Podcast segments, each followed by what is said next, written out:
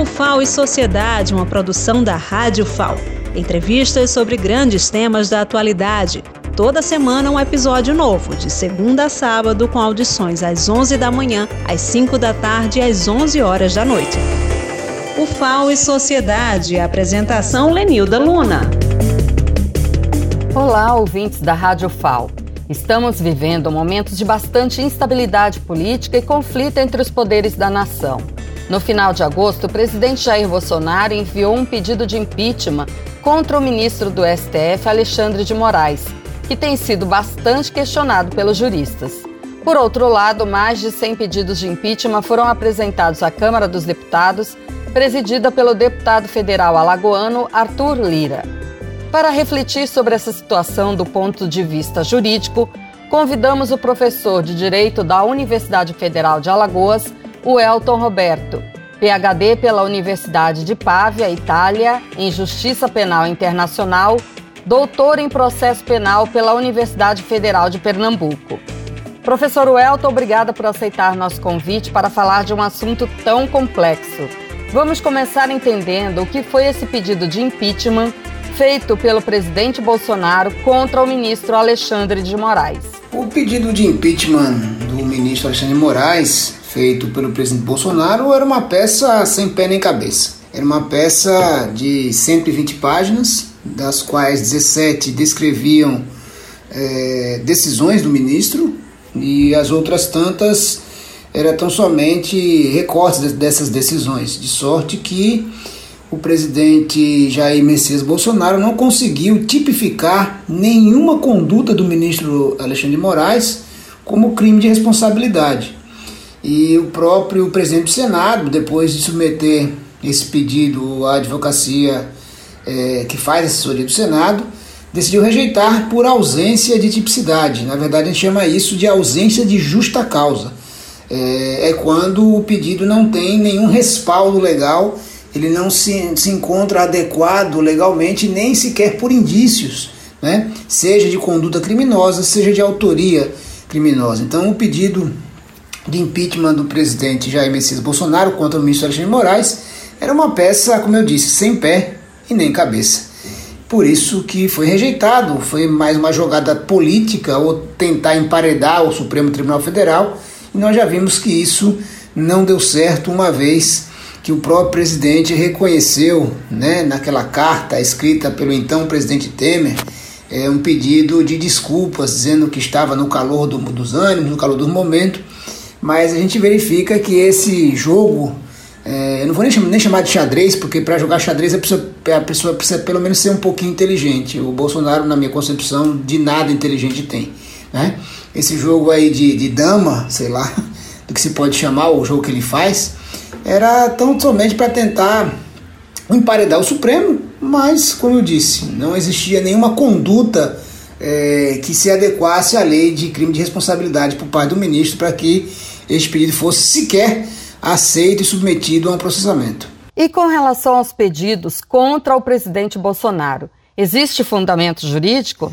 Já referente aos mais de 130 pedidos de impeachment do então presidente Jair Messias Bolsonaro, eles encontram algum respaldo, uma vez que citam vários crimes de responsabilidade, é, condutas antidemocráticas, atentando contra o Estado Democrático de Direito, é, e ainda a, a questão da sua incompetência para gerir a crise sanitária que já levou, já vitimou mais de 580 mil brasileiros e brasileiras.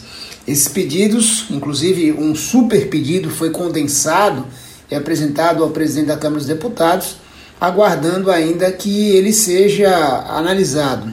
Resta dizer que esses pedidos, né, na verdade, ainda restam 130 pedidos que sequer foram rejeitados, sequer foram analisados, ou seja, estão ainda, ainda à espera de uma decisão do presidente da Câmara dos Deputados, que é quem tem a competência é, é, constitucional para dar andamento, para abrir o processo de impeachment do presidente da República. É, se espera que o presidente da Câmara dos Deputados ao menos faça análise desses pedidos ou rejeitando ou acatando-os, né? uma vez que o que não se pode fazer é que esses pedidos fiquem ali no limbo, né? nem sabemos se ele vai acatar, nem sabemos se ele vai rejeitar, como se tivesse então uma carta é, nas mãos a qualquer momento para tirar ali da, da, da manga, uma carta na manga para dizer agora eu vou aceitar o pedido, se não fizer isso eu aceito o pedido. Então fica uma, uma, uma chantagem política de um tema que é muito caro ao Brasil. Né? Nós estamos vivendo aí é, uma constante, é, um constante assalto à democracia, um constante ataque é, quase que diuturno à democracia brasileira por parte do próprio presidente da República, que não aceita ser contrariado, parece mais um menino mimado, não aceita é, a, a, a, existência de outros poderes e ele faz isso com que a sua base, um tanto quanto tresloucada, também entre nessa loucura de que só ele, presidente da República, comanda o país como se nós vivêssemos numa monarquia é, com a inexistência de outros poderes. Né? Nós já somos uma república já de algum tempo. Então há necessidade de se respeitar sim os três poderes. Né? Ele, na verdade, como um poder, deveria respeitar tanto o legislativo quanto o poder judiciário. E ele, enquanto executivo, deveria prezar pela vida dos brasileiros, deveria prezar pelo Estado Democrático de Direito. Na verdade, foi isso que ele prometeu quando assumiu a condição de presidente da República. E a participação dele nos atos antidemocráticos, onde se pede a, inter a intervenção das forças militares, uma ditadura militar, é, isso atenta diretamente contra o Estado Democrático de Direito. Nós esperamos que a partir da entrada em vigor da nova lei, é, que revogou a Lei de Segurança Nacional e que trouxe novos tipos penais para o Código Penal no tocante à proteção da democracia nacional. Né? É, em mais ou menos 70 dias essa lei deve estar entrando em vigor e esperamos que o presidente pelo menos cesse os ataques a, ao Estado Democrático de Direito, às instituições do país e consiga, pelo menos, né, nesse pouquinho de, de governo que lhe resta, é, governar o país para todos e não só para o seu cercadinho. O importante é esse compromisso da nação em prezar pelo Estado Democrático de Direito, conquistado com muito esforço pelos brasileiros e brasileiras. Ainda sobre esses pedidos de impeachment contra o presidente Bolsonaro, por que não foram acatados e encaminhados pelo presidente da Câmara, o deputado Arthur Lira? A questão sobre o porquê que o presidente da Câmara dos Deputados não faz essa análise, sequer rejeitando, sequer acatando, é uma questão, eu acredito, de oportunismo político, né? ou de oportunidade política. Segundo as entrevistas que ele tem dado, ele disse que ainda não é o momento para se colocar o país sobre uma nova é, concepção de processo de impeachment, como se em verdade tivesse isso é, na lei. A lei é muito clara. Existia o crime de responsabilidade, tem que abrir o processo de impeachment. É, no tocante à, própria situação do, do deputado é, é, Arthur Lira, uh, sobre a questão de ele responder processos judiciais, isso não impediu nem de ser deputado e nem de concorrer à presidência, mas com certeza o impedirá de, porventura, assumir a condição de presidente se, se houver essa necessidade. Então é uma questão jurídica delicada, mas como os seus pares o elegeram presidente, ele então assim está legitimado para exercer a presidência da Câmara dos Deputados. Nas manifestações de 7 de setembro, o presidente Bolsonaro chegou a dizer que não vai participar do que ele chamou de farsa eleitoral e disse que não acata mais ordens do STF. Mesmo tendo voltado atrás na carta escrita com a ajuda do ex-presidente Temer, as falas de Bolsonaro configuram crime eleitoral? Em verdade, não só crime eleitoral, mas crime de responsabilidade. Né? A fala do presidente da República no dia 7 de setembro ela foi é, extremamente desastrosa, de todos os pontos de vista. Do ponto de vista jurídico, ele incorreu em crime. Do ponto de vista político, ele desrespeitou a democracia brasileira. Do ponto de vista econômico, ele deu um abalo sísmico enorme nas bolsas, é, a supervalação do dólar depois disso, tanto é que ele teve que chamar às pressas o ex-presidente Michel Temer para escrever aquela famosa carta né, de pedido de desculpas, é, que ao final é, acabou demonstrando que ele não tem nenhum equilíbrio emocional, racional, para estar comandando um país da envergadura e da importância do Brasil dentro desse ambiente é, político, tanto nacional quanto internacional. Nós estamos isolados, na verdade, é, do mundo, porque temos uma pessoa que comanda o Brasil com uma, uma, uma um, com doses né, de insanidade é, diárias.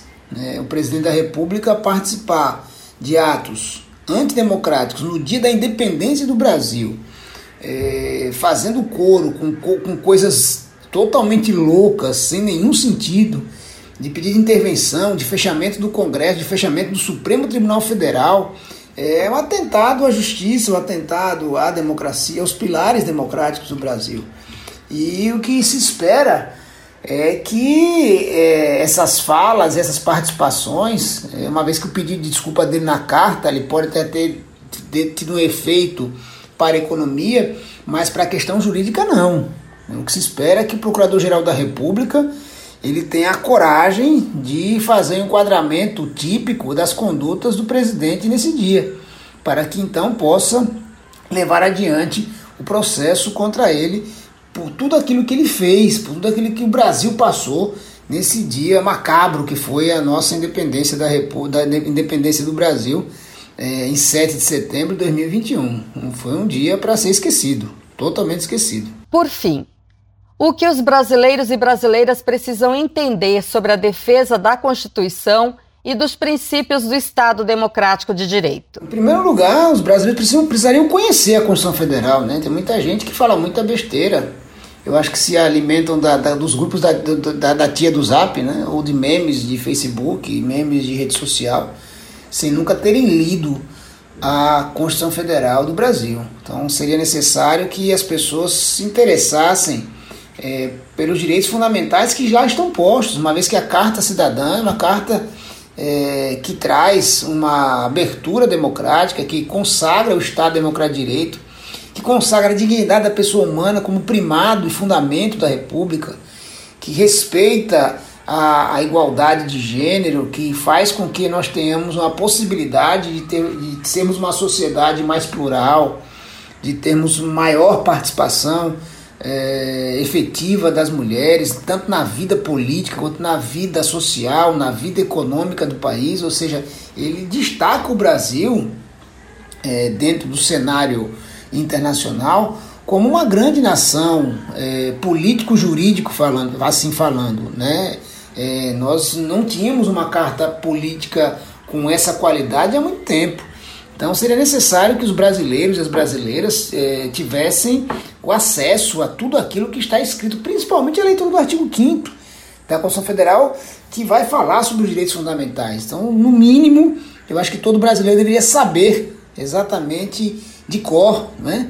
É, é, de forma a, a entender quais são os direitos fundamentais que existem dentro desse papel é, que é a Constituição Federal em garantir a todo e qualquer cidadão uh, que vive no Brasil e que tem a missão de transformar esse país em um país melhor. Professor Elton Roberto, muito obrigada por sua participação no programa UFAO e Sociedade. Esperemos que a vigilância da sociedade e a maturidade política da nação nos ajudem a atravessar esse período de turbulência. E fica a dica para estudarmos o artigo 5 da Constituição Federal que diz: todos são iguais perante a lei sem distinção de qualquer natureza. Uma boa semana a todas as pessoas que acompanham a Rádio FAO e até o próximo programa.